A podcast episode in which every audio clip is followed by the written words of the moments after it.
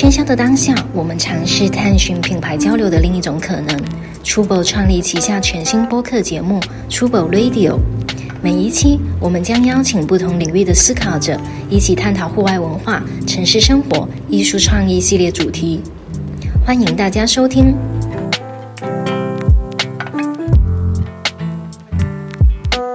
欢迎大家来到 Trubo Radio，我是 Amber。然后这一期非常开心的邀请到了一位涂鸦艺术家伊森，伊森好。哎，好。我不是伊森，我说伊森好。伊森好。对，然后我旁边的话是 Max，对。大家好。Hello，Hello，哎，我是伊森。其实伊森的履历非常的精彩啊，因为他其实在这个圈子内已经就是从事了很长一段时间，然后除了自己的艺术创作以外，也有很多的一些，比如说在艺术馆、艺术馆展出，还有跟一些商业活动，还有比如可能像跟一些呃周杰伦、王嘉尔、BigBang 一些明星的一些合作，所以整个履历都非常的精彩。呃，可以麻烦伊森先简单介绍一下自己吗？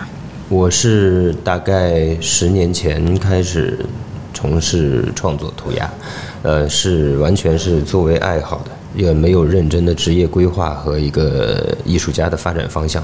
呃，其实那个时候就是像大家去打篮球、玩滑板一样，我从来没有想过是工作。对，所以我大学还没有毕业的时候，我有联系到我很小的时候看的一些潮流杂志上面上海的一些涂鸦团队。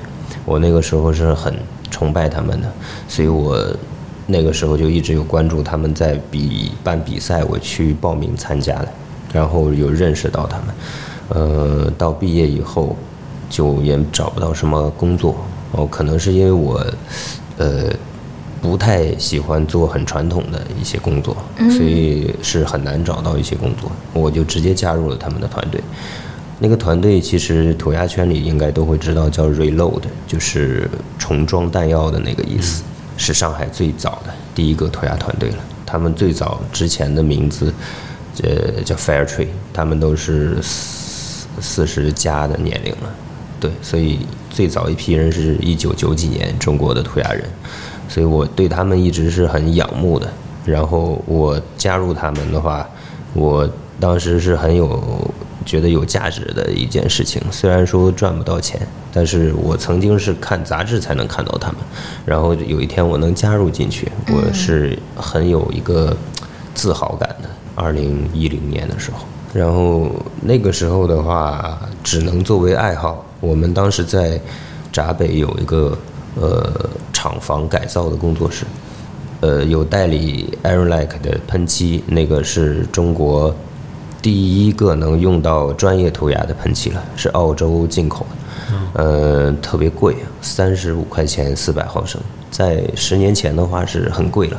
然后对学生党来说是不太可能，因为纯爱好的话，一幅画，呃，可能要用到十几、二十几种颜色的，就证明你要买五百以上人民币的喷漆。十罐呢就三百五十块了，嗯，然后二十罐就七百多块，在十年前是不可能的，因为那个时候大学生的呃，我自己的一个月生活费才一千多块钱嘛，就不可能买，所以我加入他们以后，我有一个先天的福利，就是我可以用这个品牌，因为那个是他们代理的，有很多盛期甚至新的库存，呃，当时我们那个老大说你随便用。因为我有一定的美术功底，他比较看好我。因为我我当时涂鸦很差，我是一个 toy，就是菜鸟，圈子里会叫 toy，t o y，对，toy 就是涂鸦圈的菜鸟。菜鸟，对，画的很差。然后我就是那个人，然后老板可能是觉得让我多练，有一天能出去赚钱。对，他是说你随便用 air like。但是我敢说，在中国是没有人有我这个条件的。嗯，对，因为即便是代理的话，呃，成本大概也要二十五以上吧，从澳洲过来。嗯，啊，所以我合计了一下，我当时每个月消耗的那个品牌 Airlike 是大概五千块的，哇，呃，货值啊，将近一年，所以我到现在都是非常感谢我的那个老大，叫 William，就是老一老一代涂鸦人都认识他的。嗯。对，所以我是一上手就经历了黄金年代，因为在我之前中国涂鸦人是没有专业的涂鸦喷漆，他们用的是三合工业漆，四块六块一罐，就是味道特别大、毒性特别大的那种，呃，装修用的喷漆。就是去修复啊。对对对而且颜色上没那么多选择，是吗？对对，没什么选择，然后覆盖力很差，饱和度很低，呃，易流淌，刺猬刺激性的气味特别大，所以我从来没有经历过三合时代。在两千年到一零年的时候，全中国的涂鸦人都要经历那个年代，因为你的技术再好，你也没有匹配的装备嘛。然后，而且那个时候整个中国涂鸦人都不会超过两百人。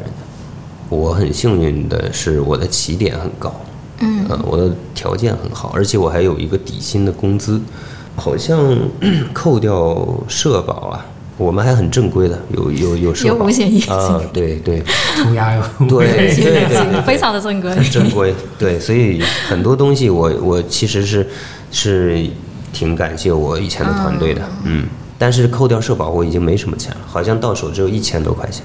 我的房租是七百五，扣掉房租，我可能还剩八百块。嗯，我的伙食费就要在八百块里控制。嗯，对我那个时候已经跟我家里谈很谈得很清楚，我已经不需要生活费了。啊所以我每个月只能从八百块的控制内去理财生活。嗯 对，所以我没有任何的娱乐和消遣方式，我只能每天画画。但是在那一年，我的技术是很快，我一年后我就可以去做商业涂鸦，就可以去赚钱了。问题在于市场是没有商业涂鸦的，偶尔偶尔会有。那个时候，嗯像 Nike 啊、Adidas 这种已经很不错了，他们能意识到做一点点涂鸦，还有呃 G-Shock 或者彪马，就最多最多这样的品牌了。已经是很好的品牌了，就不可能会有更大的品牌或者更大的明星去做，都是不可能的。我们即便那样的话，大概三个月能接到一单都已经不错了，所以大家都是很很有压力的状态，所以呢，我们都什么都做，像我们也会做一些商场的路演，嗯，我记得是哪一个商场我忘了，然后我们会摆一个小摊位啊、跟游客互动啊、做一些呃酒吧开业的墙体，其实就有点像装修啊、其实就是装修，就跟装修队在一起的，啊，就是旁边啊在焊铁，啊我们在喷墙。有可能就精细一点点，或者就是图案复杂的时候，就是你们来做，是吧？对，其实即便现在也这样，会经常会遇到装修的这种，嗯我们还会扮演那种装修队的角色。，OK，对，所以那个时候能有这样的商业已经是很好的，那个时候根本不会说艺术家的情怀。对，现在很多人会问你对商业涂鸦什么的，我我对很多年轻的会，嗯，很自豪的说我不商业什么，其实那他没有经历过那个年代，对对对，啊，我我们觉得有商业已经不错了。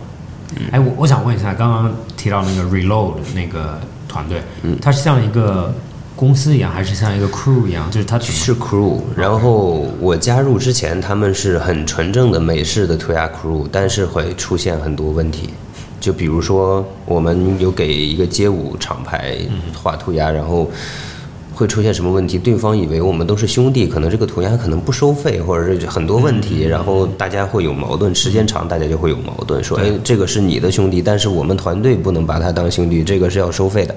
可能他只是其中队员的一个兄弟嘛，然后他们开舞蹈班，我们就把他画了一个墙，但是可能拿不到一些尾款，时间长，诸如此类的这种问题还挺多的。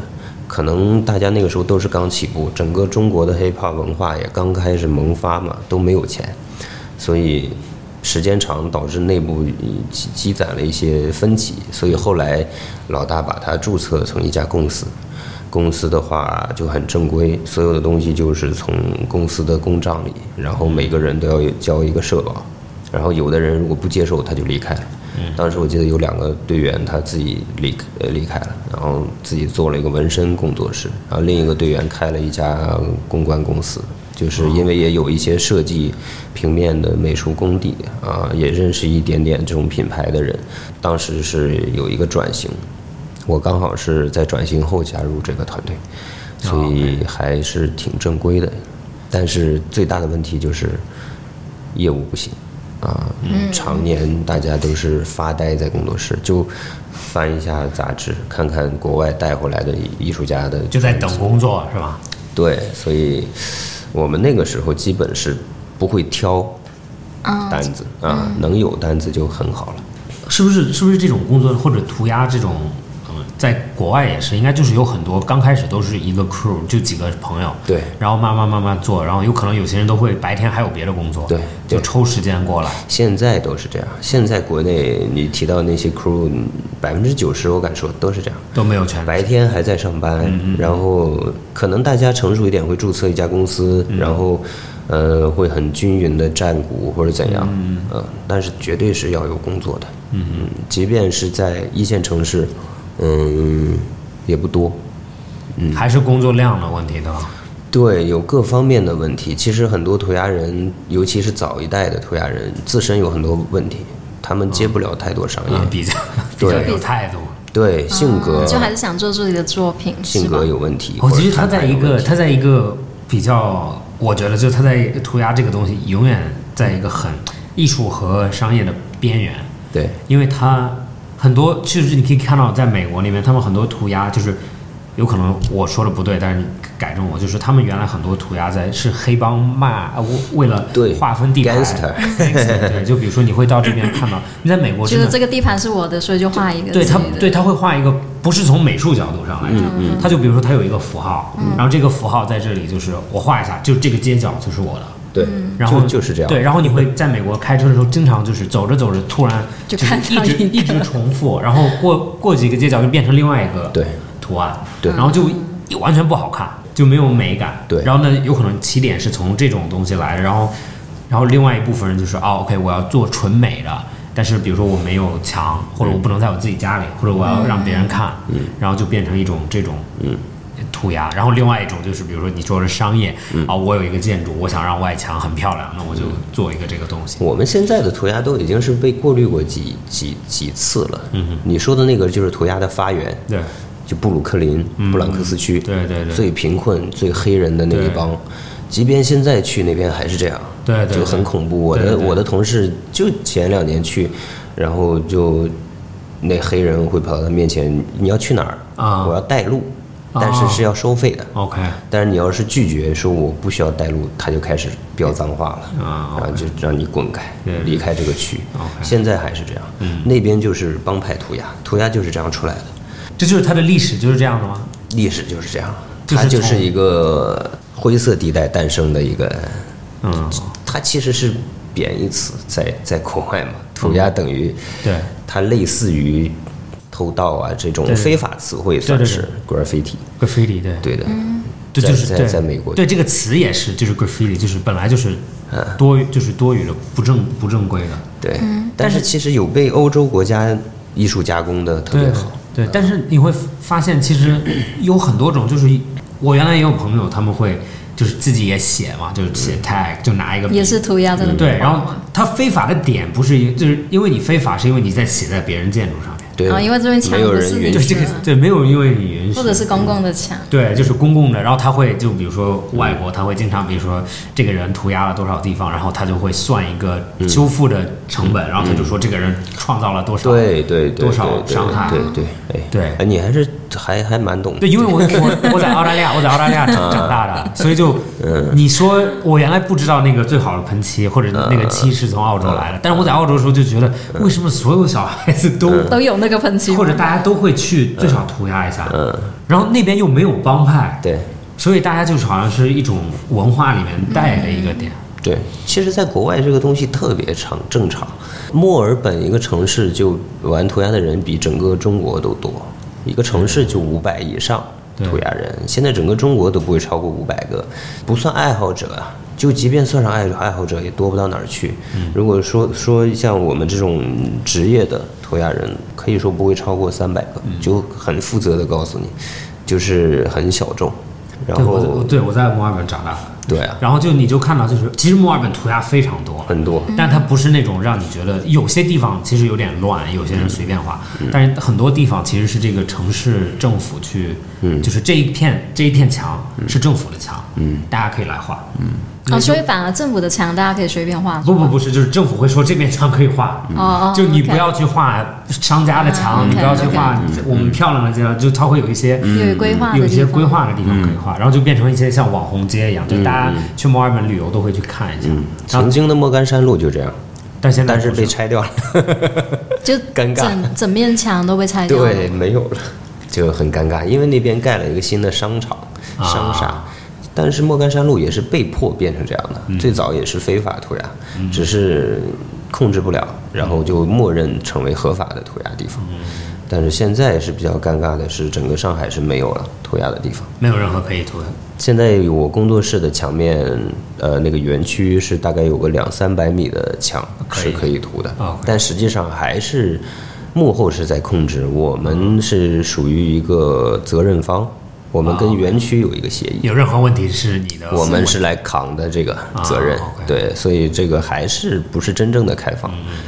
呃，就包括现在七月份建党一百周年，我们就要把涂鸦停掉，停一个月。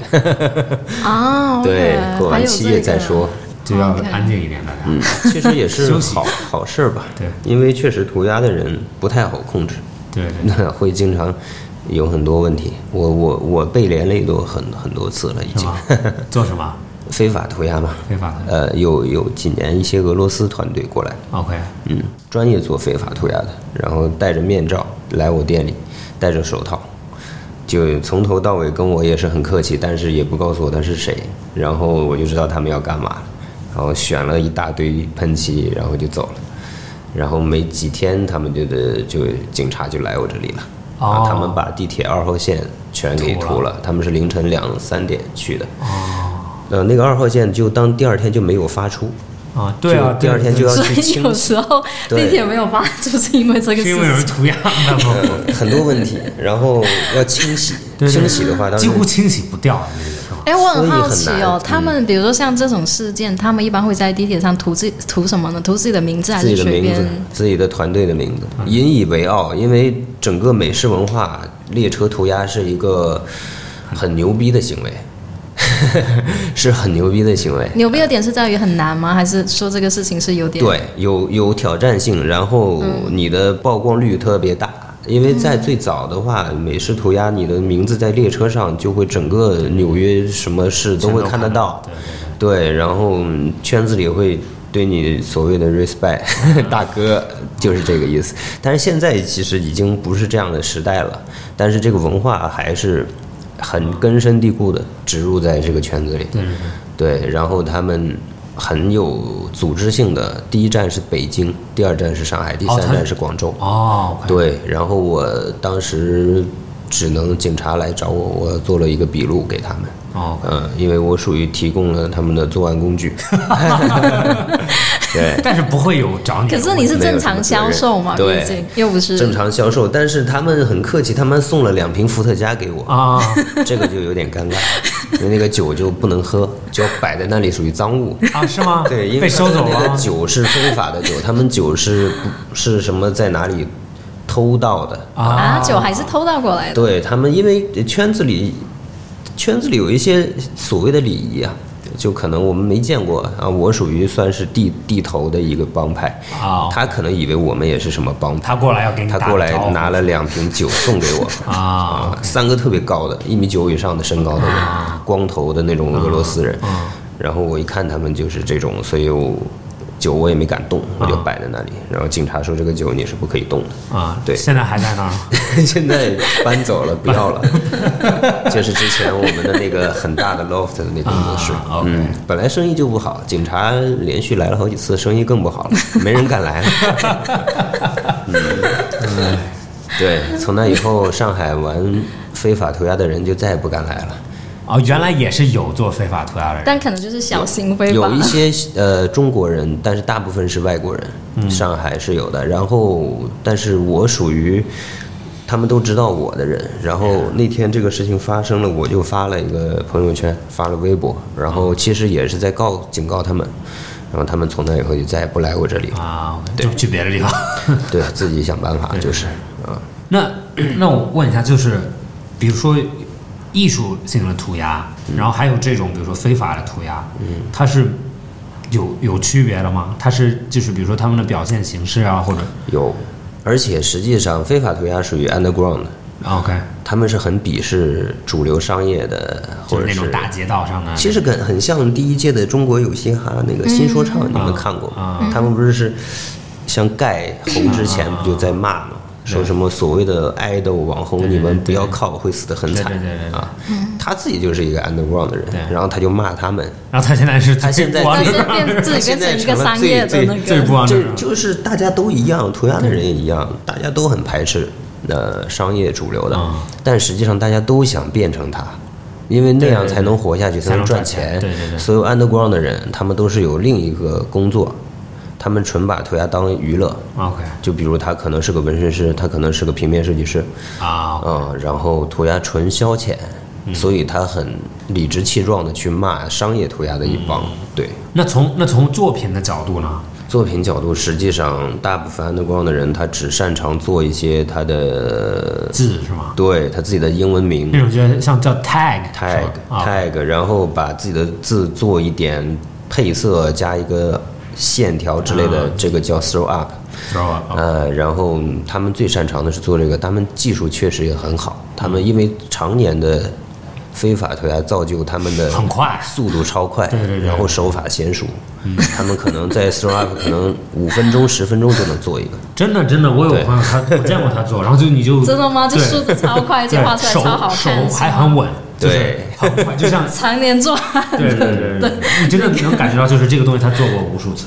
哦，对，对，所以大家都是，但涂鸦人大部分百分之九十都是从那里出来的，嗯，然后练就了一身很扎实的功底，控漆功底，对，所以像我们这种右手的手指力量很强大，很稳啊！对对对，要普通人去按喷漆，他肯定不行，他的手会很疼，手会酸对对对对对，所以我们都很 OK。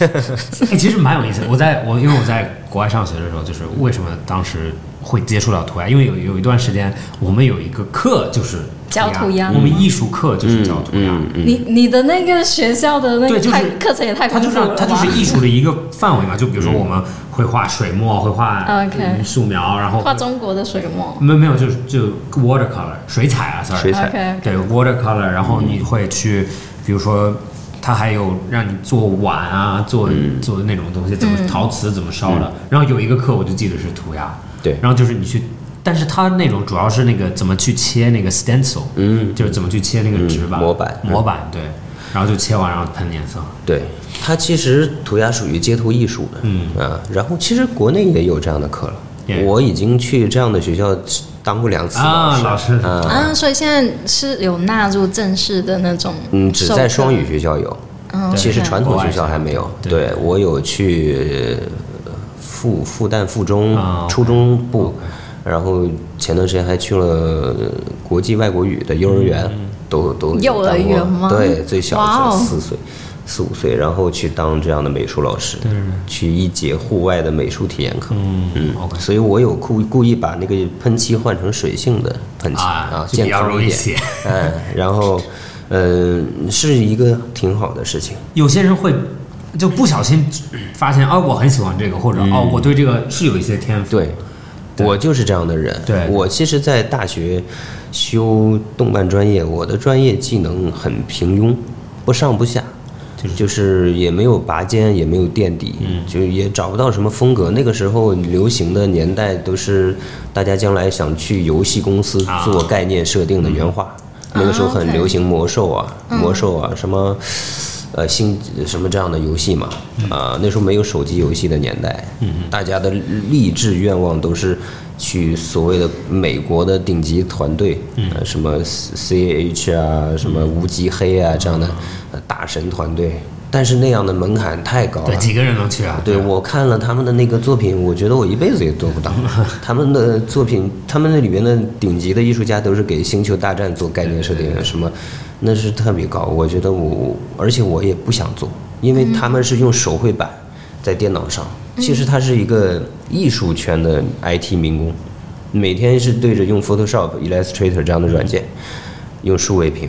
对，还是在电脑前，然后失去了纸和笔的传统的手感。我我画了画了一下，我发现我应该在这个领域走不下去的。不喜欢。对，然后我到了大三，我还是很很没有方向，直到做毕业设计，呃，我们每个人要交一部漫画作品，所有人都在做，要么日本的、韩日的那种少年漫画，美女那种叫什么漫画，谈恋爱的那种美少女战士的风格，啊少女漫画，嗯嗯，很唯美的那种。啊，要么就是很硬核的，就是机器人，哎，钢铁侠、蝙蝠侠这样的就就就就这两个风格。对然后我就发现我很尴尬，我没有方向。啊，就我摸到涂鸦喷漆以后，我才发现我原来我是这这个圈子里的，因为我摸了一下，我就发现这就是我要的东西，我只是说不明白我要干嘛。啊对，因为我当时画的东西，你从传统的美术角度去看，它的比例也不够严谨的，嗯啊，可能不符合什么格里曼的人体构造，嗯什么肌肉骨骼都不是那么标准。但是你要画欧美漫画，一定是很标准的。对对对你要画日本漫画，那我根本就完全不喜欢对，我属于很直男的审美，对对那种唯美的东西我都不看，嗯怎么去画呢？所以我那个时候我都已经找不到工作了。嗯啊，那一年刚好我们做作品的时候，我们的老师还很了解我，他说你要么去看一下美式的，有一个乐队叫 Gorillas 虚拟啊，乐队我知，道 girls，哎，我看了一下，又又推荐了 Tank Girl 的一个漫画，我看了一下，那个是很美式的，很很很街头的。我发现我天，这个才是喜欢 girls，，对对，因为他那个画风很简单，但是很有味道。他又有点日，有点日，对，有点日有日有美，所以这个就是我要的。其实我我只是不知道，因为那个年代我说不明白我做的风格是什么。嗯，然后我看了那个以后，我的作品一下子就入围金龙奖了。啊就我本来是一个很平庸的一个人，然后我的作品结果在当时整个专业都都很有名的那种，因为当时入入围没几个人，当时整个学学校都会知道，像学弟学妹都知道，哎，你是那个谁谁，我一下子就找到了方向。对，从那个时候我就开始真的去用喷漆去画。我就发现这个东西我可以画三百六十五天。我那一年在涂鸦团队真的就几乎画了三百六十五天。我记得我除了过年春节和感冒发烧，嗯，我根本也不会休息周末，反正团队也没事情，我每天都是用 Airlike 把。现在那个地方还在临时路七百零九号 OK，那个园区，现在还有。还有画那个弄堂都被我画满了。我去之前那个弄堂是干干净净，现在那个弄堂被我涂的满满的，还是还在是吧？还在还在。OK，可以放下可以去看一下。对，嗯 那我我想问一下，关于那个 stencil 那种，嗯，和比如说现在就你说的这种 tag 呀、这种或者 throw up 这种，它是一般接一般 underground 不会用 stencil 的，对吧？嗯，很少。因为因为要多带一个东西，对，还是 stencil 的话，除非你是那种很海量的去刷刷你的名字，啊对，刷你的 tag，刷你的标志性的公仔。是可以的哦，然后要么就像 Banksy 一样，你想搞一些对，想让呃社会有一些反应的题材，很方便，是很方便，可以批量的去弄。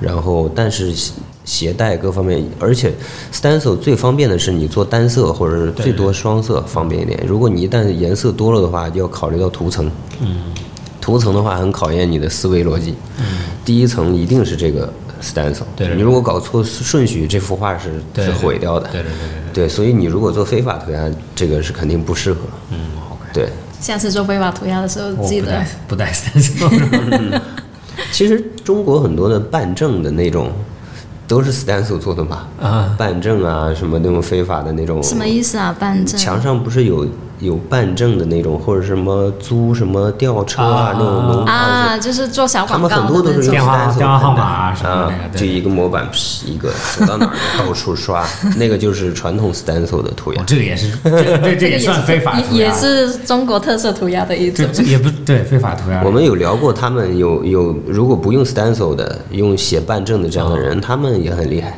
他们对对对你看他们的笔笔触，他们超快，而且他们的细线条已经拉得很细了。啊、呃，它留手机号嘛，对对对那一串手机号写的，如果普通人去喷，是很难写清楚一个手机号的。对对对他们的线条已经控制的特别好了，而且还是用最烂的喷漆。啊，他们的就是力度跟手指的技巧已经很很 OK 啊。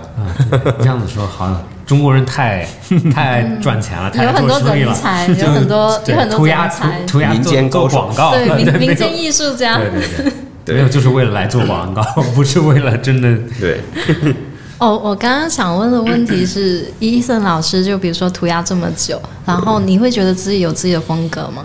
其实是有了。其实我没有故意去走什么风格，但是已经形成了一种我现在很擅长画的一一种属于公仔涂鸦，就是呃一个卡通的肖像，但是它没有那么迪士尼的那种可爱风格，是有一点点，也是有点日本的那种，有一点呃恐怖元素在的，会有。假如我画一个呃公仔，像什么伊藤润二那种？呃呃，倒没那么夸张，但是会有四田克也的那种感觉。就比如我画一个猴子，它是有獠牙；啊我画一个悟空，它它不是传统的那种上海美影厂的那种可爱风，它是嗯、日本的那种，可能有有露着尖牙，呃它的手指甲很长，然后它可能眼睛会爆血丝这样的东西。对我现在无意中形成了这样的风格。对，无意中会，而且这样的东西我画的话会超级快。嗯，对我要画擅长这种所谓我的风格的东西，我很快。我有尝试，我两个小时可以画一个，呃，还有蛮多细节跟配色的一个一个这样的呃公仔。呃，如果是一个不太熟练的涂鸦的人，他可能要画两天。嗯，对，但是我画这样的东西，我两个小时就 OK。对，但是我如果画其他的东西，就完全没有这么快了。嗯，两个小时大概多大一个作品？就像我们现在这个墙这么大，就整个墙啊，嗯，一半。一半墙。对，就一个超大的一个猴子的一张脸，就两个礼拜前哦去试刻意试了一下最快的时间。两个小时。那那我问一下，就是比如说你去，比如说他们画水墨啊或者什么的时候，他会最少拿一个铅笔有一个大概的图、图案。对那你你你在墙上，我很很难想象你会拿另外一个东西先画一个轮廓。嗯，其实是没有的，没有轮廓。那就所有东西都在你的对的脑子里啊。对，但是我有看很多人还是拿一支粉笔去打框先，但是我觉得是没必要的，就是。涂鸦它一定是是自由的东西，你画错就画错嘛，就、嗯错了也不难看。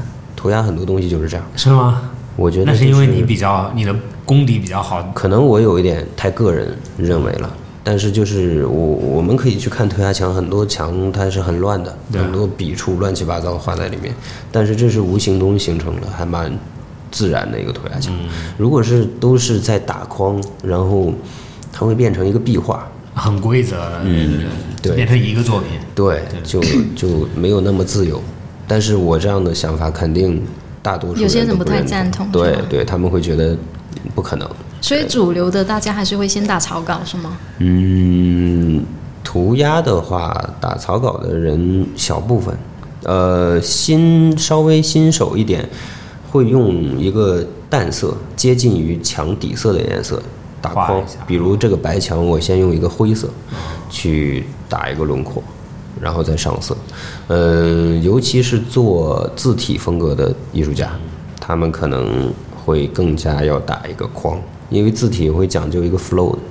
有一个节奏的流动之类的感觉，然后打框的话更方便去把握整个画面。像我的话和类似我这样的人，他们大部分都不会，因为这个公仔它，假如他的鼻子、眼睛、嘴巴歪了都不重要，因为它本来就不不是写实风格，它有的时候。眼睛、眼珠甚至飞出来都可以啊，歪了就刚好有歪了的感觉。对，然后假如说我有一笔画到外面画错了，那我可以用其他颜色把它作为一个 outline 的勾线，或者是旁边再画一些底色的，对，或者飞在空中的一个什么手把它盖住。我经常会这样，或者画一个星球啊，到处飞来飞去的。那你就知道，你画之前是知道脑子里要画什么的。对，如果是我要画一个我创作的系列的题材，我很清楚，配色什么的都非常清楚？对，嗯，如果说我统计了一下，呃，我这个公仔的数量应该是有两百多个了。哦这十年来，哇，它最早是不是一个猴子？最早是一个形呃和尚的形象，是个光头，然后甚至脑袋上还有那个点，然后还戴佛珠。我最早是想做那种很东方的题材，但是后来我发现它很受限制，会有涉及到宗教、怪力乱神的一些东西，啊，很多人会。很多场合是限制我的作品，所以我又把它改成了猴子像悟空一样的形象。我最近甚至又把那个京剧的脸谱放在他的脸上，本来他的脸是一个更加涂鸦的一个形象，嗯、就是一个像怪兽一样的猴子，很凶的一只猴子。然后现在我把脸谱加上去，我觉得它甚至可以贴合一些所谓当下的那个国潮的风格啊，它结合了中国的元素，本来也是我想做的一些东西。对，所以它所谓有两百多个，但它每一个都不一样，都在改，都在变。我见我在在国外的时候，有可能是也有一些这种工作，就比如说是一个平面设计，是一个平面设计做的一面墙，这就是商业的。就是当时我在一个商场看到一个很长的墙，然后有两个涂鸦的艺术家或者师傅，他们就他们手里面有有一张 A4 纸，嗯，然后是那面墙，嗯嗯。然后上面每一个细节都已经被标过了，嗯，然后他们的工作就是过来。照着那个画，可是那只那种是商业合作，对对，我就觉得那个是商业。商业大部分都要这样。不是自己创作，对，因为客户他一定要看你要画什么。对对。对对对。看能不能过审。对对对。我也不是，就好像就是，好像不是，就是有可能是不会做涂鸦的人做的这个墙的设计，但是是涂鸦啊，你的意思是已经也有。一个一个设计好的东西，然后给给对对给涂鸦师去画。对，也有，呃，很多这种情况现在还很多，比如一些很传统的单位，他可能没有那么高的自由度去接受涂鸦的这各方面的东西，但是他又想拥有这样的东西在他的环境，嗯，啊，就会出现这样的情况。我我很好奇，因为前面刚刚医生介绍说，其实涂鸦最开始从比如说美国街头那边开始起源嘛。嗯，对。那我很好奇，其实在中国，是涂鸦是一个怎样的一个一个情况呢？嗯怎么开始的是吗？因为比如说你在美国可能会说那个涂鸦就是很街头，而且它可能可能就是自己的一个符号的那种感觉、那种需求吧。但是在中国，因为我们可能未必有同样的环境嘛，涂鸦在中国的一个发展，可能是有什么样的关键词？在中国其实完全是商业的推动才带它发展，嗯，这就是中国特色的涂鸦。但是这个是涂鸦，就是涂鸦作为现在的这个框架，嗯，但是我其实我有，我觉得涂鸦本来就是一个很自然的，就是你小时候，我我小时候反正就会拿着石头在夹着墙上画墙上画？，对，就是门，就是你的楼道里面。你现在真的回到你家里面，如果你住的是一个老的、比较老一点的楼，没有电梯的，你在楼道里走，一定有小孩子在上面画东西，嗯，就是好像就是一个很，你有一种表现方式就那种一样。创作的一对个，很原始的属性，就是都我都干过这样的事情，很多人都会这对对，样做。这好像是一个很人性的一个事情去对做。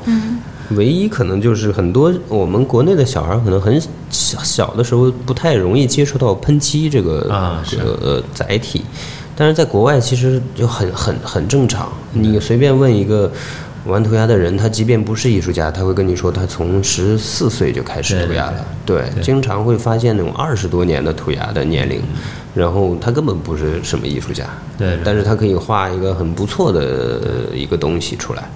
对他就是从小就就像玩滑板、打篮球一样，是一个很正常的一个男孩都会做的事情。对，对，有可能是因为那边很容易买到喷漆，因为有可能。因为那边很多人自己装修，而且他很多墙是可以真的被画。没有他们很多人就你知道就会他们有那种像咱们这边上海那种五金街一样的，嗯。他们会有大的那种商场里面就是所有的装修都可以，对所有家、家用装修，然后里面永远有喷漆。就你会比如说做一个做你家里面修一个东西补一下漆啊这种，嗯，所以我小时候家里面我记得都有都会有一些喷漆，但没有人涂鸦，只是有喷漆。呃，尤其是我们看到涂鸦都是国内都是通过一些媒体看到的，杂志啊，或者是早期的一些 MV 里面看到外国有，然后才觉得酷，然后才去模仿。国内很多就就百分之百都是这样，第一批涂鸦人有也也也一样的，都是在模仿美式涂鸦是什么样，然后有一定阶段后才去思考自己要画什么东西。最早的话，可能很多城市也环境也不一样。上海的话，就是管控是非常严格的，嗯，很多墙面画完了，第二天也会被刷掉。可能其他城市会好很多，你可能去画了，然后长期会留在那儿。嗯，这样的话，可能你会去思考怎么画得更好。同样的爱好的人也会搜索这个城市有没有这样的人。嗯，对，早几年的中国涂鸦圈就相当于那种网友，有个论坛，涂鸦中国之类的这样的论坛，然后大家交流很多年都没有见过面，然后大家只是把作品抛到这个上面，呃，后来的微博都是这样。我们至今都有好多城市的那种互关很久的人都没见过。我昨天才跟成都的那个涂鸦的人见面，是第一次见面。那我们已经认识了，已经快五年到十年的时间。他是一直在成都做涂鸦，对他就是成都的当地的一个，算是一像地头蛇一样的。你要是买喷漆，你要是找涂鸦墙，那肯定要去问他哪些墙是安全的，哪些墙是危险的。对，危险指的是会有人来抓，是吗？对，警察会抓罚款。对，而且这种东西，不管你是什么样的艺术家，你只要去画在那儿，就会被罚款。我们一六年请的日本的一个很知名的艺术家，他在一个园区画了，然后还被罚了六千多块钱。嗯，按道理他的画是很值钱嗯，但是没有人在乎警察只会罚他的钱。嗯，罚完然后就把墙刷白，刷白是，然后罚款。如果是外籍的呢，可能还有一些问题。对对对，就会被驱驱逐，再也不能来了，真的。对对对，真的之前那个涂地铁的那一帮，永远不可能再来，被抓到了吗？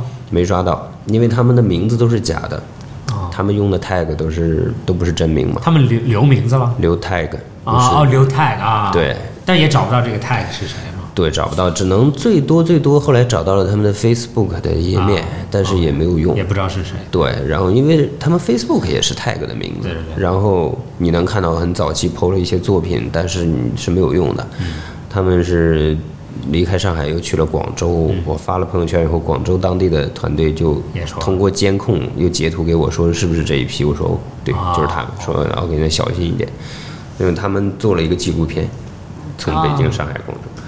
哦然后所有的非法的列车涂鸦，回到回到自己国家以后，从 YouTube 发出去的。那那他们 做这些东西的时候，其实因为这些东西都会被刷掉，嗯其实大家都会有一个内容的记录，对吧？拍张照。。对对，大家要的就是照他们就片跟视拍了个纪。录片嘛。对对，但是我的意思就是，大家因为你做非法，一定会被刷掉嘛。对那所以就是，其实这张照片变成了对承载这这对，而且这个行为本身有点行为艺术了。对对对对你做一个注定会被毁灭的对东西。对对，我们现在也会这样，就是，呃，即便不是非法的，尤其在发展的很快的城市，嗯你的作品即便是被邀请的，可能一两年后就被改建，然后还是会被刷掉。也都会没有。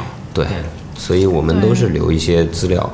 对啊，你可能什么楼下那个餐厅明年就不是这个餐厅了。对对，你在那里的东西就不在了。上海经常会这样。对，上海确实很明那就是意思，其实也就是它大行为艺术大于这个艺术品。对实际的这个品对东西，本涂鸦其实是一个行为，嗯是一个呃，而且一定最好是要在街道、街头。就是别人能看到。对对，因为没有人看到就不是行为艺术。对对对，就是有的时候早几年我甚至自己都没有意识到，嗯，呃，如果是在商场内部画一面墙，这个愉快指数会很低的。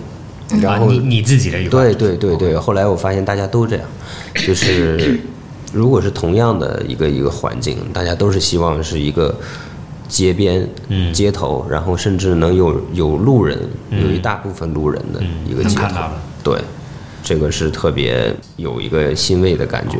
嗯，我想我想问一个问题，就你你对那个 Banksy 他们那种那种风格的，就是更偏政治导向的，你知道 Banksy 是谁？我不知道，嗯 你介绍，你可以介绍一下，或者 但没事，他可以回答这个。但是你肯定看到过图，他的图你一定知道 Banksy 是对对的。哦 OK，他最知名的有几张，就是一个呃黑色的剪影的涂鸦，一个恐怖分子一样的形象，然后像扔手雷的动作，但他扔的是一束花，啊，手上是捧着一束花，然后还有一些老鼠啊，也是他的经典的一些作品，啊，都是还有还有黑色剪影。还有那个长颈鹿，两个对长颈鹿，然后它连上去头是两个摄像头，嗯。就是看着对很多。方还是看着。，Banksy 是一个，他是一个思想家之类的人，我觉得。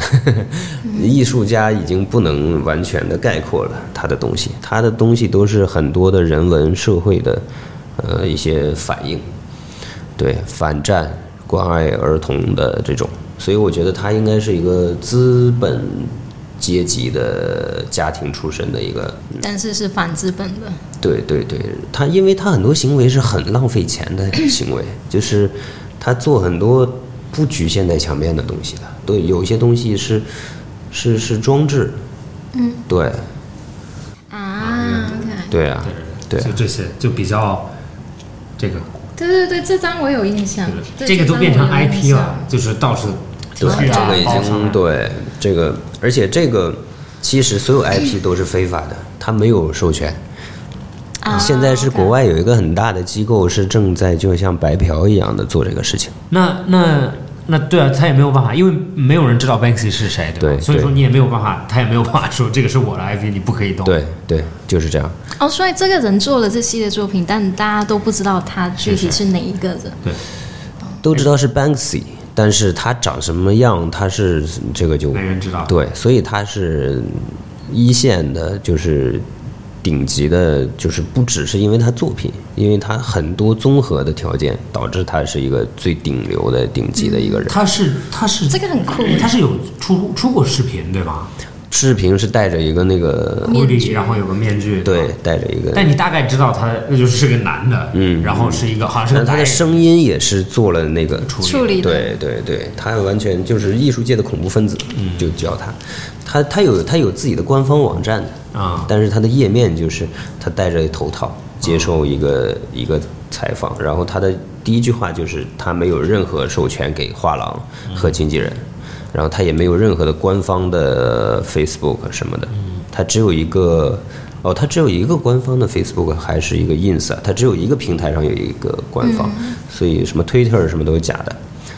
呃，然后所有一些画廊在卖的东西都是都是侵权，那你对他，你你对这种这种是怎么看的？就是这个就很厉害。就他们不是，他们还算涂鸦涂鸦类吗？算算是涂鸦算是，涂鸦类了。对，但因为模板涂鸦就是也是涂鸦，他他他就蛮讽刺社会了嘛。对对他在世界就是各种，我记得好像在在那个巴黎埃菲尔铁塔那边有一个地方，然后就是那个地方是非常适合拍照，然后他就很简单拿一个黑笔就写了一下，就是好像 This is a photo spot，嗯就就好像就是在讽刺这些游客，然后或者就是 take photo here，嗯嗯然后然后就很简单。但是我去巴黎的时候，我去看的时候，那个东西已经嗯，没了，没了没了，对，嗯。然后就就就我就觉得蛮有意思。我觉得好像这个东西也不是一个，就是如果我写，也有可能可以写出来，嗯嗯嗯。但只是他这个行为对对或者思想更，所以说他不是嗯作品在技术什么的就没有什么可探讨的了，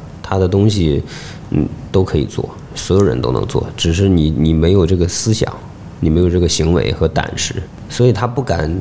公布他的肖像是很正常的，因为他所有的东西全是非法的。他如果公布肖像的话，他的行为都够他终身监禁的吧？嗯判刑的话，是是是对他做了太多更出格的事情。对对对对。他还做过假钞呢，他把美元的那个总哦统的肖像换成他的公仔的肖像，然哦后批量印刷，然后去去抛洒哦啊，然后做了好多，他还把一头大象刷成粉色的走在街上，活真的大象？真大象。哦，那种嗯。哇，他做了好多这样的事情，还有一个大巴车里面，呃，好多那种娃娃都在，那个娃娃会尖叫的，整个他的纪录片好多，还把一个电话亭。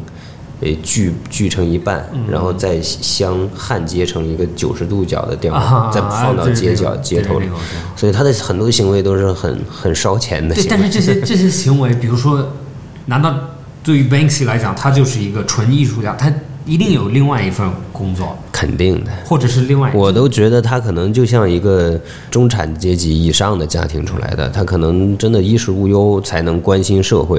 对对对他不可能是一个温饱都都很难解决的。或者他的他不光是他，说不定都有名到，或者他已经大到一定的地步，对就是他这些东西对只是很少的一部对分。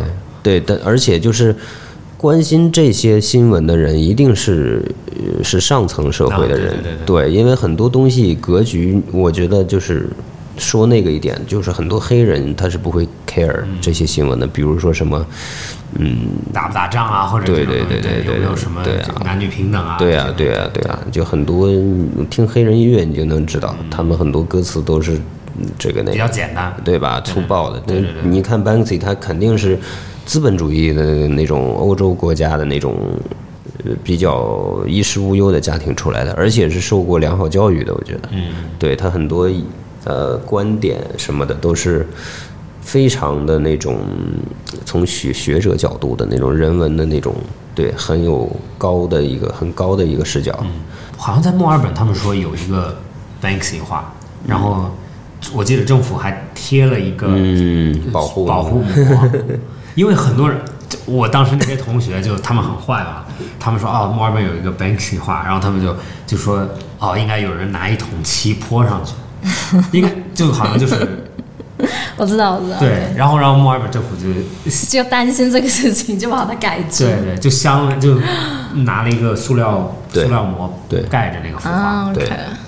就蛮有意思的，就是好像就是对对对。对，就 Banksy 又有名，然后大家又稍微有点烦，或者有嫉妒心，或者有一种他还有一个 battle 的地下的 battle 事件，那个人我忘记叫什么了，也是一个 OG，但是纯地下的，一直去盖 Banksy 的图啊然后 Banksy 对，我刚刚想说，我刚刚想说，应该会有人想要去盖他的图人讨厌在他的图上面再创作，我觉得应该是有这样的一些人。对对对对对是不是那个喷喷名牌店的那个？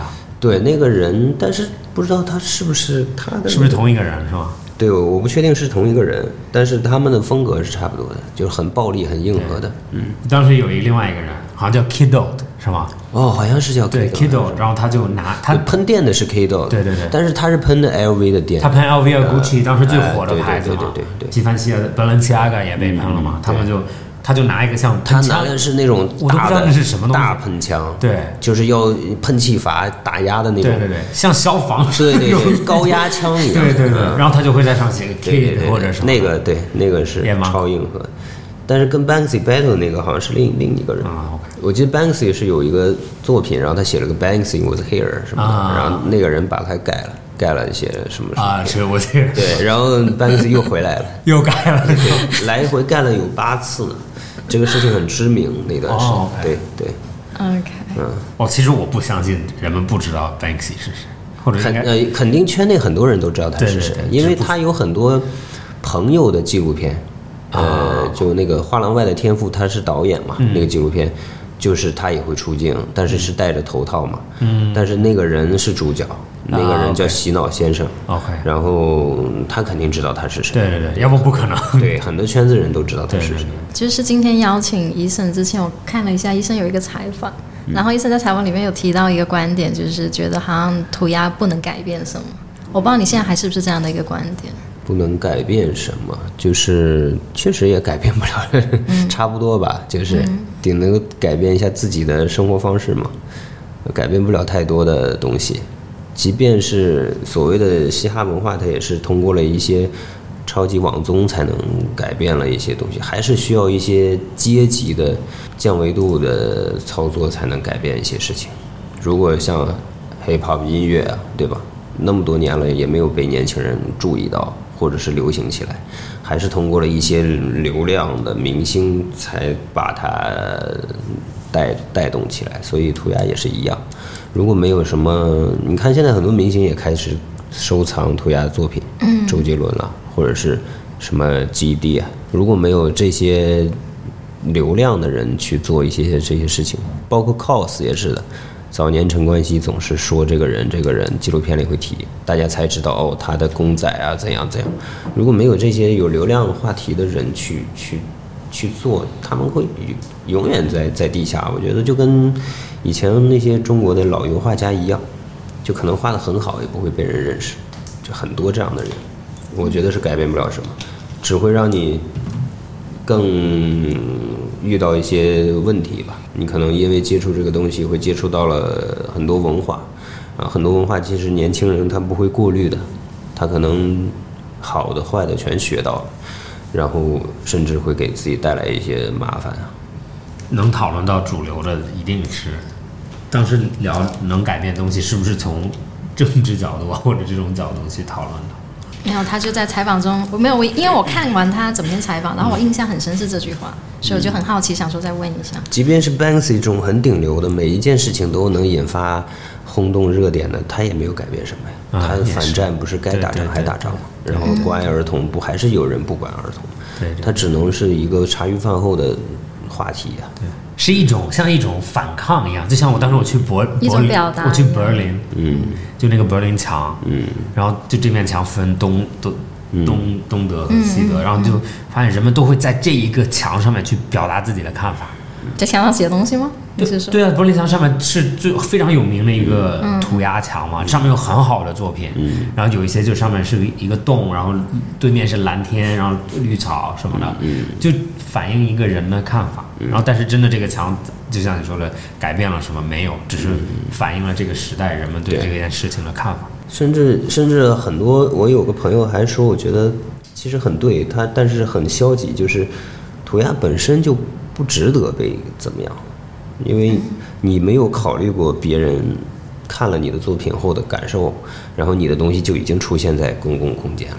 所以他说，涂鸦之所以是非法的，是非常不冤枉涂鸦的。嗯，对，因为你的东西只是你个人觉得还不错。嗯，假如真的在淮海路、南京路出现了一幅涂鸦，对，那其实真的你要考虑是有七十岁以上的老人，或者是五岁以下的小孩都能看到，你不能很觉得自己很 hiphop 的做了一个事情。对的，所以我我也是越久越会有这样的想法。或者就格局比较狭窄，就是我觉得 OK，别人觉得就我不在乎，就有点不在乎别人对对对，就比如你真的如果做一些很有风格的作品，你确实要考虑。就比如我，我如果做一些带一些暴力的、惊悚的元素的作品，或者是甚至带一些那种很成人的话题的东西，那其实是一个很不太好的。你不知道什么人来看吗？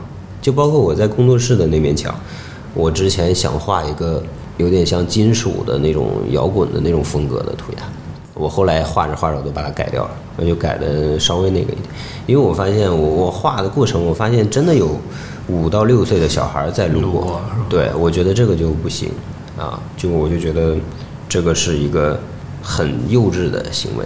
你觉得你挺酷的，画了一个像玛丽莲曼森一样的脸在那儿，对。但是晚上如果小孩看到他就怕，对对对。啊，所以我就我就改了稍微可爱一点的那种版本。所以我觉得就是涂鸦本来就是这样，你很多东西，你只想把你的团队的名字或者你的 tag 去让所有人看到，那可能人家真的很讨厌对对对啊。很多纪录片里都说这个事情。对对对。因为我记得好像纽约市有有很长一段时间选市长都要提出，呃，一个方案解决涂鸦解决纽约的那个地铁涂鸦的方案对对因为它每年耗费的经费很大，对对对洗洗地铁。就单纯洗涂鸦，每年都花了很多你知道，你，知道在在墨尔本就他们也很爱涂那个车嘛也。花了很多钱是吧？不，就是你会发现，就是说实话，人还是喜欢干净的东西，对或者简单的东西。对，有有的时候你会坐一辆车，上面比如说真的有涂鸦，你会你会觉得不太舒服。对，尤其是你状态不好的时候对对。候，再进去就更不舒服。它会不管是里面有还是外面有，比如说外面他们有那种很大的那种，或就是他们会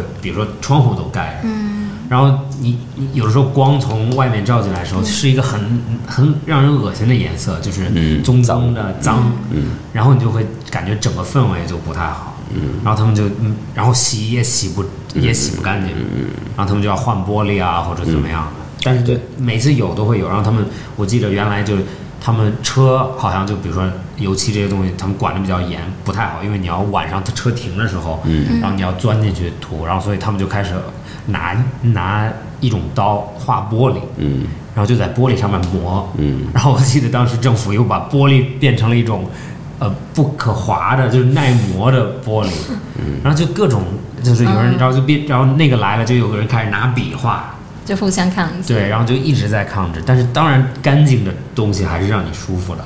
主要涉及到公共场域，对对对私人对对场所就无所谓。对啊但涉及到公共场域就对，嗯可能会有这个问题。其实，即便你要考虑到很主流的审美，你的涂鸦的东西一定要改很多，嗯，要不然大部分人还是不喜欢的。真正的就是很早都会被形容成城市的牛皮癣涂鸦，就怎么弄都弄不掉。你国内倒还好，我看国外很多都是这么形容涂鸦的，对因为那边体量又大，人又多，就是涂鸦的人特别多。对对，然后警察又少，城市、城市大，管管不过来，然后盖了又来，盖了又来，对对对到最后都已经没办法。对对所以如果这样的话，就很能理解他们为什么讨厌涂鸦。对所以我很多外国涂鸦朋友来到上海，他们就说这里是天堂，因为中国老百姓喜欢涂鸦。我们去那个废墟里面，啊临快拆迁的地方，那些老阿姨就很喜欢，她觉得啊哇，外国人画的东西啊，然后她还让我们去他们墙家里墙上那个大墙上对他们都说这里是天堂，因为中国没有经历过那个像牛皮癣一样的时代。帮对有点帮派或对呀，gangster 的没有，直接来到国内就被净化掉了。嗯，呃，直接来到国内就是街头艺术级别的纯艺术角度去做对，对都是美的东西。对对对但是这个东西其实非常两面性，很多东西哪有什么美啊？很多那个 gangster 的东西就是跟办证一样，对对对就是一个英文名，一点也没有好看不好看的说法。只是画一个对啊图形，对对啊，然而就是划分地域的地方，嗯这片区域就是我们帮派的。我要在这里做什么生意，你们是不可以来的，嗯就是很匪帮的文化。然后接着在国外，他们因为很多人涂鸦装了一个摄像头，嗯，然后装完摄像头，那涂鸦的人过来干什么？先把摄像头分了，然后那个摄像头外面再放一个盒子，然后就照样还把可以把盒子给喷。对。就它就像一个永远没有办法解决的问题。对，大家喜欢涂鸦都是被艺术加工过的涂鸦才被喜欢。对对对，像德国的那种超写实涂鸦，很厉害的，画的像大油画一样，像真人一样。像，真人的照片一样，那个都是艺术家级别的。但是很多涂鸦都没有艺术功底的人，就是在乱喷嘛。实际上，涂鸦提到涂鸦，肯定要包含到他们这一波人，就是只是泄欲表达而已，他不在乎美观和欣赏者的角度。哎可是这个不是创作的一个过程吗？你创作的一个过程，你可以，他他严格说上是也算创作，他也是在创作，他是在表达他想表达的东西，嗯但是他不会管你看的舒不舒服啊，他可能写一个脏话也是啊，超大的一个，很多我以前我们团队有年轻人也这样的，写个超大个 fuck，超大，也是在创作，他还勾或。者刚开始你就一定会写这些东西。对啊，真的刚完真的不知道为什么，就是我自己都是，我刚拿起喷漆写在墙上的真的是脏话，我不知因为道写什么。因为就是想发泄，因为它是行为艺术，就是你写好的东西，大家看到，嗯，就不吸引眼，球是吗？如果你写脏话，大家就哦，就最少有一个反应嘛。对，这个很有意思。就所有玩涂鸦的人啊，或者是怎么样，他拿起喷漆，人生第一次在墙上写字，绝对不是什么 love piece，绝对是 shit fuck。对对对对对对对，我自己也这样。然后我我想想，我以前团队加的年轻人也是这样，嗯，都是我说你想画，你去试一下。当天晚上拍给我的照片全是脏话。哎，对，真的，我原来我不知道为什么对对对，我朋友他买了一个 iPad 可以画东西，然后就开始然后他在上面第一个写的就是我说，对哎，好是吧？对，年轻年轻人好像都有这种，OK，嗯，我还了解到，就是医生之前做一个很酷的事情，就是你是有自费，然后办在莫干山那边办了一个涂鸦的艺术节，是吗？对，其实有从一四年开始，连续好多年都是自费，但是到了一，我一直到一九年还在自费。所谓有赞助，只是有一些品牌会赞助产品啊，但是对我来说没有用嘛。嗯，一九年的时候我已经积累很多品牌资源，Levi's、New Era，他们都会拿很多服装给我，那其实没有用嘛，只是我会把这些产品送给我的朋友。来参加活动的朋友，我还是要去自掏腰包去买喷漆，然后甚至买酒水。没有喷漆公司赞助吗？喷漆公司也会赞助，但是也是有很多条件。啊喷漆公司国内也是有，我的代理品牌会赞助但是是没有太大用了。它不是提供很多材料？对它材料也是有限的，然后也是在前提是我要进多少的货，他跟我的货一起过来，这然后也没多少，量也不多，所以完全是不够的，不够活动的需求。对当时最开始是怎么想要发起这样一个活动？啊，很单纯，因为真的没有人做这个事情。然后就全你会国其实对，你会看到所有的城市都有，就是北京有北京的人在做，然后，成都有成都的人在做，上海就没有人在做。哦，嗯，明明有这么多人在玩这个东西，但是没有人站起来做这个事情，那我就觉得，那要不我自己做吧。就大家都很死气沉沉的，嗯。啊、上海总是这样，永远活跃活跃的都是外国人或者是外来的那种，可能就是在上海暂住一段时间的其他城市的那些艺术家，呃，很本土的 local 的就几乎都不知道为什么，可能因为生活压力大还是怎样，我不知道。啊，就是不会做这样的事情，很掏出一些东西的事情。对，这个这个节这个节是内容是什么？就是呃，就连名字都很简单，就叫涂鸦派对，上海涂鸦派对。然后，呃，我会做海报去宣传，邀请艺术家，然后会有一个墙，最早会在莫干山路，然后我会提供几百罐喷漆，随便画，随便用。然后每个人来了还能拿一件，我会准备礼包，就是所有的赞助商产品，每个人会送。就没有钱给他们，嗯，就是让他们来玩而已。艺术家嘛。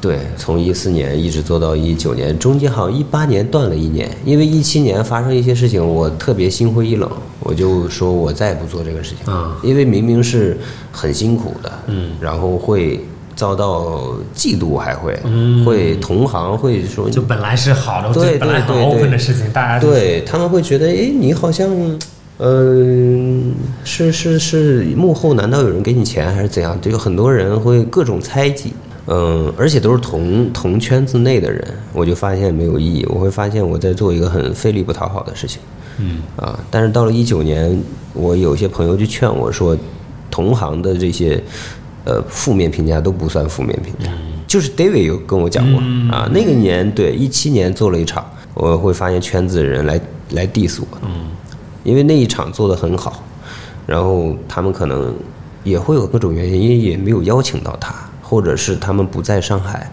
嗯，他们在自己的城市有很好的，就比如武汉，当时有他在自己武汉的城市做的很好，啊哎，他看上海我有在做，他可能就没有那么友好，很多这样的人。然后我就说了这件事情。David 那个时候我们还在经营实习体的时候，他说同行嘛，我他说我说对呀，他说啊那就不算。那如果是圈外人这样说，你要反省一下，呃，是不是你画的不好，或者是怎么样？如果是同行的话，只能说他在嫉妒你。对对对对对，啊，我说啊这样吧，我说到一九年我又做了一场，啊一八年那个那那一年是断了一年，因为真的确实有一些问题。假如我请一些艺术家，我做的还是蛮正规的，会有一个预热的推文，呃可可能大概有二十个艺术家，我们二十个艺术家的作品都会先展示，在推文里，呃，比如谁谁谁来自什么国家，然后他做的什么作品，然后他也会来参参加这个活动。然后有一次，我的助理是把作品搞混了，呃，用了一个其他人的作品，嗯，可能有一张图片搞错了，然后那个人就不高兴了，啊，就来了，就来直接就是骂人了，就开始，啊，你这么多艺术家，你干嘛用我的作品？那我那个助理确实刚毕业，从百度上当了一张照片，就很不专业的一个行为，啊但是这件事情已经无法解释了，对对对对，已经发出去了，只能道歉。然后呢，但是类似这种事情发生了几次，我就觉得没有意义了。啊，而且有的时候是有一些赞助商也没有达到能赚钱的级别。嗯，有几次是在商业地产的项目里。因为他们会赞助一费一些费用，但实际上还是花在整个活动的支出。我是基本是没有什么盈利，那现在还在做吗？我二零年也没做，啊，今年打算做吗？今年都过了一半了，其实说实话，我也不想做，以后可能也不太想做，因为真的就是，我觉得有的时候你的心冷了，你就不再再想做这件事情了。对，永远是 好像一个失恋的男人。会遭到一些红眼的人。嗯，对对对。啊就本来你的意图是非常纯洁的，对对或者意图我就是想要做好这个东西，对。咱们都是应该是站在一边的，你应该帮我，但是你你过来，对，很多人他不是这么单纯的想，他会觉得你绝对能赚钱。对要不然你做这么多年，你肯定赚了很多钱。对他们真的是这么想，你能感受到他的口气。啊，对，因为看海报什么啊，你有这么多品牌，是不是每个品牌都给你十几万、啊？对对对对对哇，你是不是这？那如果这样的话，这个就很很腹黑了，这个没办法解释的。对对对我说我没有钱，他也不会信，对对，所以我索性不做了。我有一次发了一个朋友圈，我说以后上海不会有了，嗯然后你们各自安好吧，去别的地方玩。然后那个江浙的说，哎，不要这样，哥 啊哥不要这样，我们没得玩了。对，啊，有的时候我会觉得，哎呀，要不还是做一做吧，嗯就是有，总是还挺矛盾的。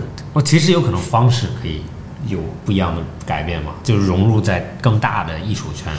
因为这个东西的局限性特别大，如果是做成这样的东西呢，一定是要在街道有大的实体墙，然后呢，肯定是那种最好是开放性的，最好不要在室内，因为人多对对对各种东西。天气也有要求，一定要晴天。然后呢，最难的是要有当地的一些街道或者支持，或者是园区什么的。我搬到创想塔以后呢，创祥塔做过一次，也是园区算支持。所谓支持，只是他让你做，他也不是说我给你钱，那对不可能。对，所以关键也很累。我们那一九年做完，我和我团队都大概回家睡了快一个礼拜了，因因为真的我们也是做的太多，我们每个艺术家都会做一个名卡吊牌。呃，我们还有 after party，还有一个合作的酒吧，还要去酒吧去喝酒，然后每个艺术家都有伴手礼，嗯，我赞助的衣服啊什么的，真的弄得很好。然后还有一个 video，也是 Jason 他们帮我拍，我也不给 Jason 钱，对对对，时间长就不好。那大家全是在帮你，然后就我觉得也不合适。然后每次跟一些赞助商谈，你会发现很困难，就是他们都会要求，要么意思你帮我画一个什么什么，这样的话就味道就不对了。因为假如说我如果画一个作品，我是有一个很标准的收费标准的，但是你不能凑着一个活动的名义来白嫖我。嗯，啊，就很多品牌说，哎，就比如说什么，你你能不能在这边画一个我们的 logo？什么我们 logo 也是很适合怎么样怎么样？这样谈来谈去，我发现十个品牌有六七个都是这样，啊，他可能只想花两万块钱嫖一嫖一个五万以上的，对对对。然后我就发现那就算了，我可能也是因为团队没有专业的商务对接。哦，，因为因为其实你跟我 我们也是，就其实我们做东西也蛮纯洁的，就是就团队也很小，嗯。对吧？就是 Amber 这边做内容啊，什么东西，其实你有的时候，如果你找对人的话，比如说你真的联系到某个餐厅的主理人或者某个。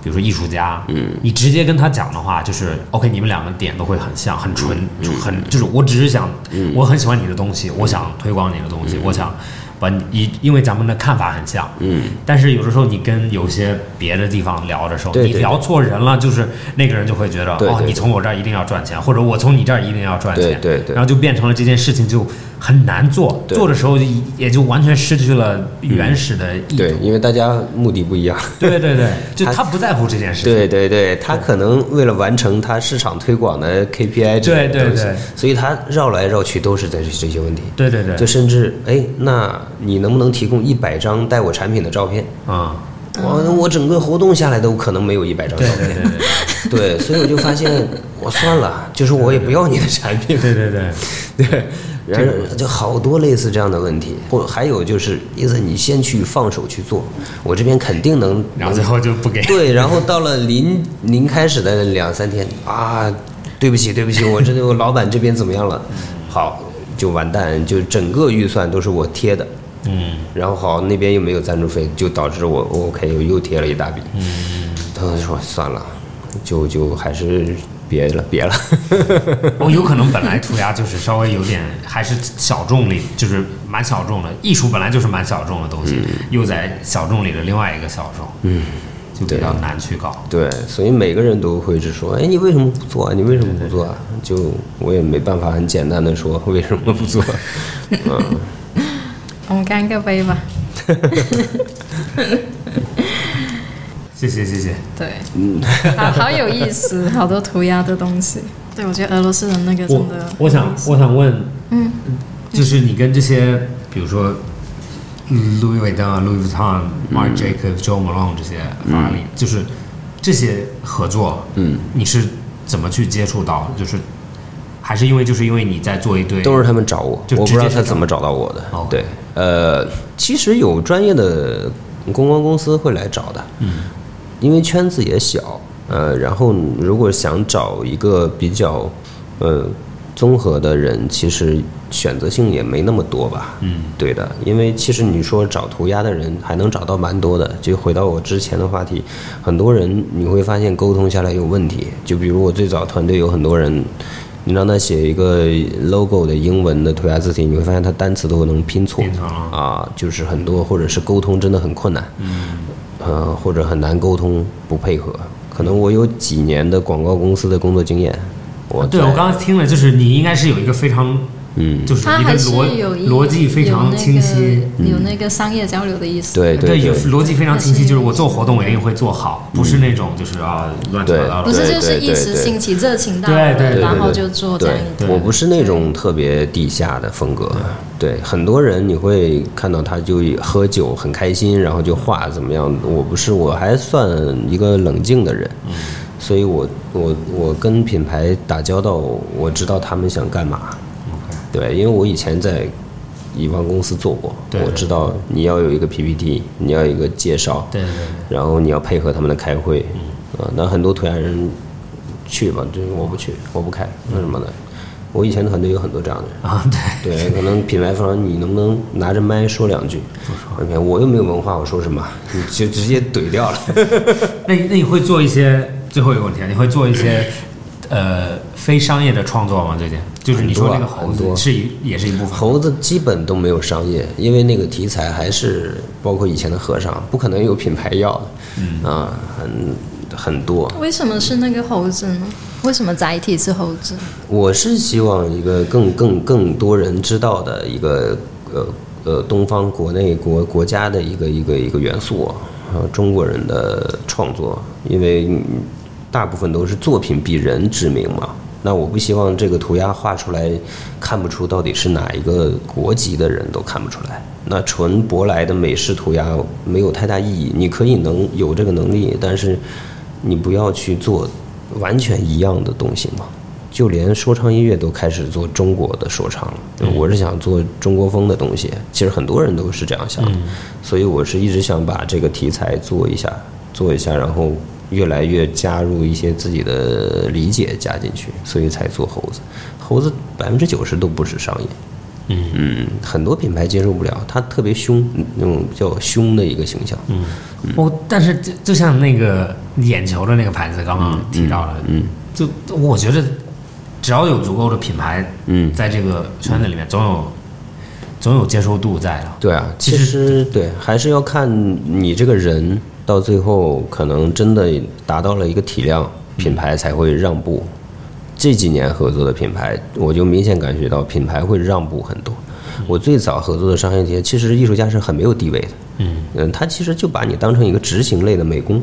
嗯我最早合作的，像周马龙，嗯，是最早的，他刚进中国大陆，然后对惊讶会做涂对鸦的，对对，那个是我是很没有地位的。你看我画的东西，哦，上面估计没有，嗯是很不涂鸦的嘛，嗯是水就是 watercolor 水彩画的玫瑰，画的速写英国的大笨钟，嗯，然后跟涂鸦基本也不搭嘎。嗯是他们给你的图吗？对啊，他们总部的创意，创意也 OK，但是就是你不需要发挥，不需要你发挥，然后甚至你的我的着装都是要白衬衫、黑衬衫，啊，然后连首饰都不能戴，因为那个时候你这个艺术家也不算什么艺术家嘛，你就按照品牌走就 OK。但是现在你看他们应该也不会再找我了，对因为我我现在不可能配合他们这么多。对，对，现在我的东西的个人的东西越来越强，然后他们找我钱，肯定自己已经考虑很清楚了。所以现在，但是其实我觉得我也不在乎。现在我觉得像 Tiffany 他们找我，还是因为涂鸦，然后。我也很尊重他们，所以他说用这个蓝，那就用这个蓝，我绝对不会在里面加什么红之类的东西。我当然就是两边都有对方的，就是都尊重对方的观点嘛。对，如果不，你也可以，他也可以不找你，你也可以不接他，这是双向的。对对对，像什么 Coach 啊、Tommy 啊什么的，都是我基本都是很尊重他们，然后尊重他们，他们才会尊重我的。对，你会发现他。帮我拍摄视频或者专访什么的，你能感到其实尤其是总部的那帮啊，国外的那帮团队是非常尊重的。嗯啊，可能中国的执行方压力比较大，他们可能一直不太敢，对，一直给你一些压力，那怎么样？其实品牌方，我最近做了一个联名，那不太知名的一个巴黎品牌叫 IKKS，是一个做皮具的，也是做皮的，做了一个皮夹克的联名。其实那个品牌方倒非常非常的，呃，反复看我的东西，然后去迎合我。嗯。然后中国的呃广告公司那边，就是还压力很大，可能然后就一直要说你今天一定要把这个东西给到我，我要怎么样怎么样。但但是到最后我会发现品牌方反而很 OK，因为我真的没有百分之百按照要求去做那个事情，但是品牌方说哎可以。对，就有一种冲，对，因为他是最终要承担这个后果的嘛。对，反而广告公司是，如果品牌方不开心，他就对。其实大家目的一样，是把事情做好。对，所以我知道我在小范围程度的发挥，品牌方肯定能接受，而且会更好，因为他们在涂鸦专业领域里是绝对没有一定要尊重你的看法，在尤其是中间的广告公司，他们是完全不懂。所以他们只是为了赚钱而已，所以我只要让品牌高兴，他们绝对没话说。所以很多都是这样的情况，都是品牌那边很开心，然后中间的公司说：“哎，下次我们还可以怎样怎样。”对，我会常年导致这样的情况，所以我的履历会比同行看上去好看很多。嗯，对，因为他们合作过我以后都挺高兴的，就会经常有各种各样的品牌找我。嗯，对。所以现在大部分的工作都是在这个上面，就全职在做这件事情。涂鸦，对我一直是从一四年开始就是全职了。我觉得伊森给我一种很清醒的感觉。对，就不是真正的，就就啊，我完全不是那种，对他不是那种。对很多人见我之前觉得涂鸦的人应该是喝的，对对对吧？可能宿醉，然后就很很飞的那种。我我非常赞同，就是从从艺术家的角度，就是有两种，有一种或者就是有一种是艺术家，人们觉得是什么样？我觉得可能也是大家对艺术家一种刻板印象。对，和真正好的艺术家是什么样？我相信大部分好的艺术家。他都有一个非常逻辑性的创造过程，要不他不可能很稳定的创造这些东西。嗯嗯。对，就还有对最后一点，就是关于那个 Coors，就是刚刚你也提到了，其实就 Coors，它原来你应该知道，他原来是做平面的，对吧？写字的。嗯嗯。然后他就在这临时的时候去做一些创造，也是非常有逻辑的在做这个东西，不是说啊，我今天想做就做了。对对。好的。那今天就谢谢伊登，谢谢伊森，OK，谢谢，很开心。本期播客到这里结束，谢谢大家收听。